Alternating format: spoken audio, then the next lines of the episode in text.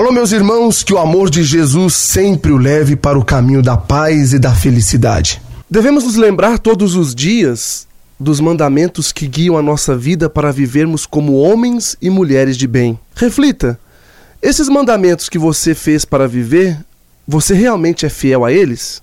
Porque mais do que dizer, mais do que falar, mais do que pregar, é preciso praticar. Que pena que muitos de nós só falamos, cobramos, impomos aos outros, mas não praticamos.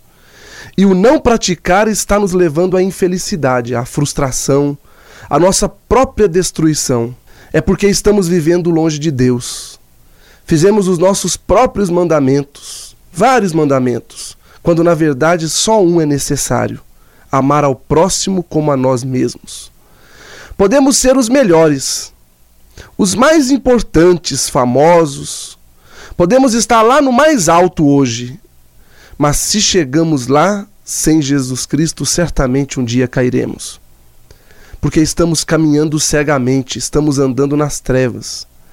Quando Jesus diz: Eu sou a luz do mundo, aquele que me segue não andará nas trevas, ele está dizendo exatamente que cada vez que nos aproximamos dele, tudo fica mais claro.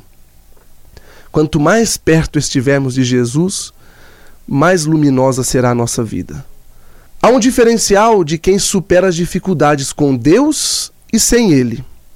Entre em um quarto escuro e tente enxergar o mínimo que for. Mas se você acender uma vela, aquela pequenina chama já irá clarear todo o ambiente e com mais facilidade você encontrará o que foi procurar. É assim a nossa vida com Jesus Cristo. Se em todos os momentos acendemos ou reacendemos a chama de nossa fé, com mais clareza enxergaremos a saída para os problemas. A gente se vê logo. E agora deixe o Padre rezar por você. A nossa proteção está no nome do Senhor que fez o céu e a terra. Senhor nosso Deus, maravilhoso e eterno Pai.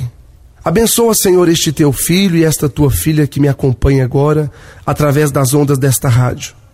Aonde quer que ele esteja, Senhor, que ele seja abençoado pela tua graça, pela tua bênção. Que o Senhor possa protegê-lo de todo mal, de todo perigo e de toda doença do corpo e da alma. Em nome do Pai, e do Filho e do Espírito Santo. Amém.